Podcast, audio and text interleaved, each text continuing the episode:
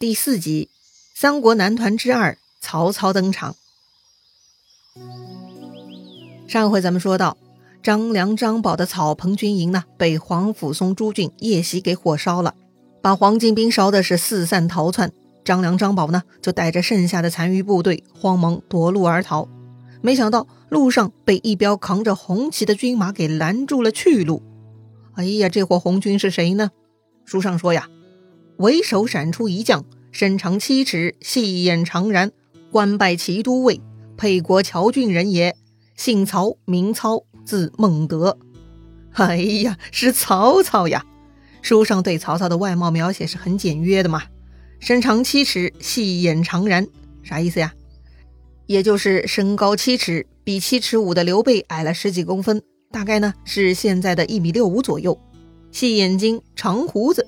哼，好吧。果然是其貌不扬啊！这个曹操呢，当时官拜骑都尉，这个官职比卢植的中郎将还是低了一级的。他呢是沛国谯郡人，沛国谯郡也就在今天的安徽亳州了。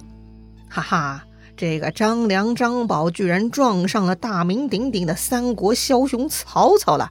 那曹操是不是拿下了这对兄弟呢？故事别着急，咱们呢先了解一下曹操。话说呀，这个曹操本来不该姓曹，他的祖上呢是姓夏侯的。哎，夏侯这就是个复姓，在沛国谯郡，这也是个枝叶繁茂的家族。那么为啥后来他们改姓曹了呢？哎，那是曹操的父亲改的。曹操的父亲呢，本名夏侯松，但是啊，他认了一个姓曹的人作为养父，继承了人家的家业，就跟着改姓曹了，变成曹松了。很明显，这位姓曹的大佬更为显赫哈。确实，这个人呢名叫曹腾，也是沛国谯郡人，但是祖籍是江苏沛县的。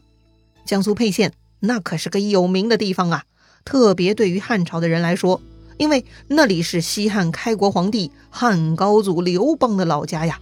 这曹腾呢也不是一般人，他是西汉开国功臣之一的曹参之后，算是来自优秀的家族了。不过呢，时过境迁，到了东汉，这曹腾一支呢也已经凋零了。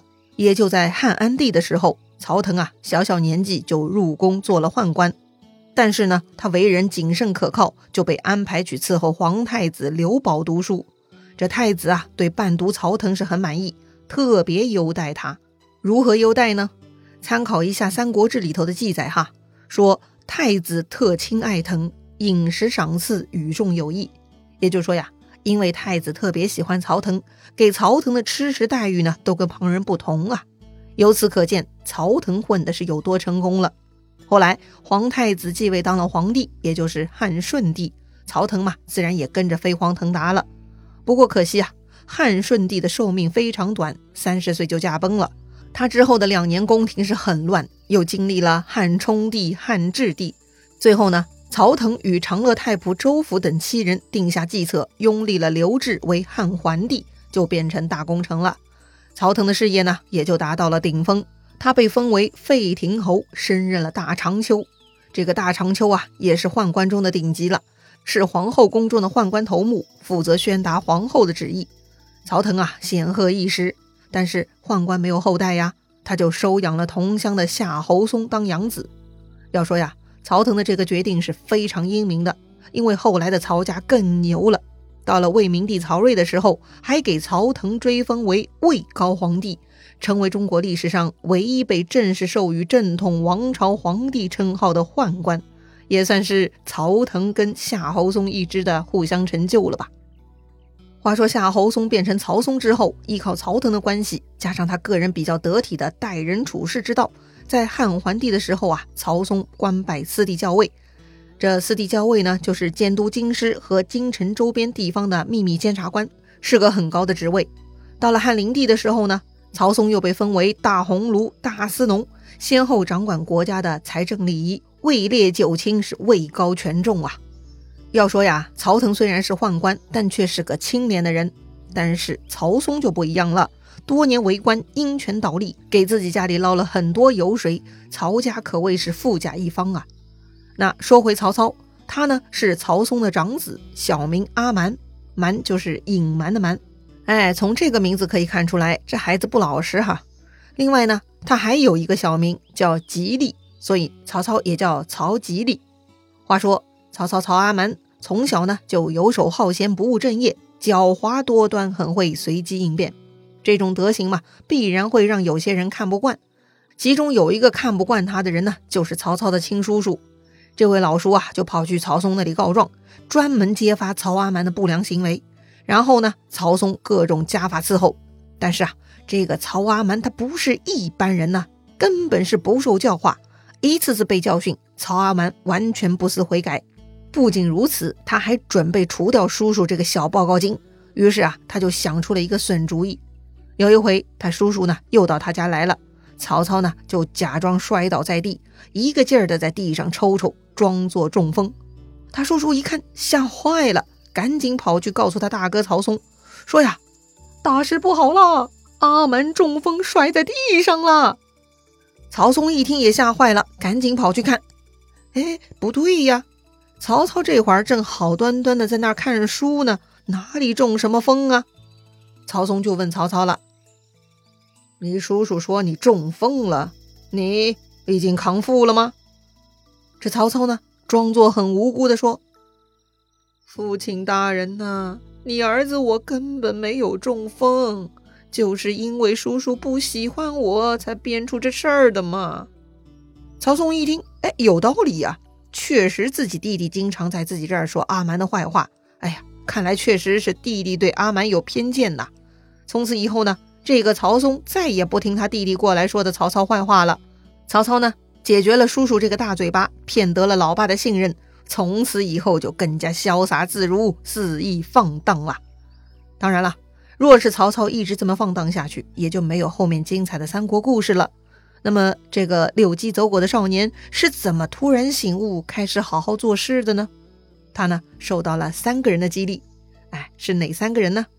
第一个人名叫乔玄，这是一位位极人臣的大官啊。汉灵帝光和元年曾升任到太尉一职。太尉一职非常了得，是全国最高的军事长官，执掌天下军政事务。哎，就这样的一个高官，他对曹操说：“天下将乱，非命世之才不能济，能安之者，其在君乎？”啥意思呀？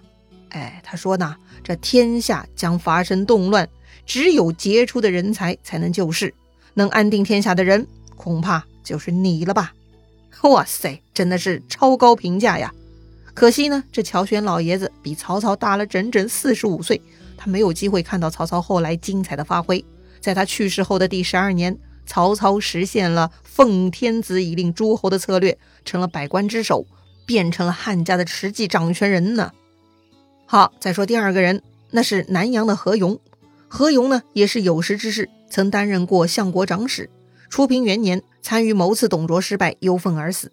这个何勇见了曹操，叹息说：“汉家将亡，安天下的不一定是这个人呐。”哎，又是一个惊人的高度评价哈。第三个人是汝南许绍，这个许绍是当时著名的评论家，他创建了月旦评。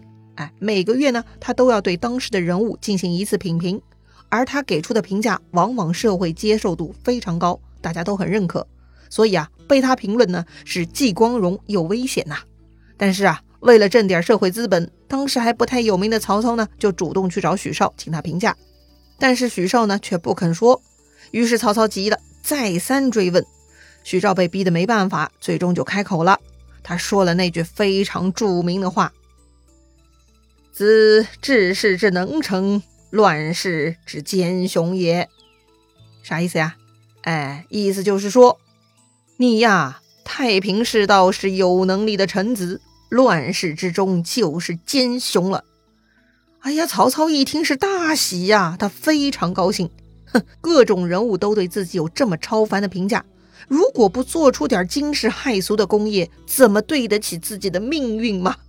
于是呢，这曹操就收心不玩了，开始专注事业了。二十岁那年，曹操被举孝廉。担任了洛阳北部尉，当时的洛阳被分为四个区，北部治安嘛就归曹操管理了。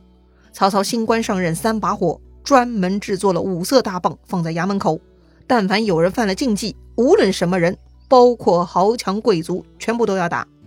这个嘛，很不符合官场潜规则的。按理说应该是官官相护才对嘛，豪强贵族嘛，必须要有特殊优待的呀。可是曹操什么人呢？他觉得自己命中不凡，要安天下、治天下的呀。所以呢，曹操秉公执法，铁面无私，那是非常的愤青呐。话说有一天，曹操晚上巡夜，发现有个家伙居然提着刀在路上晃，这什么情况啊？按照当时的治安管理规定，晚上是不可以在街上乱跑的。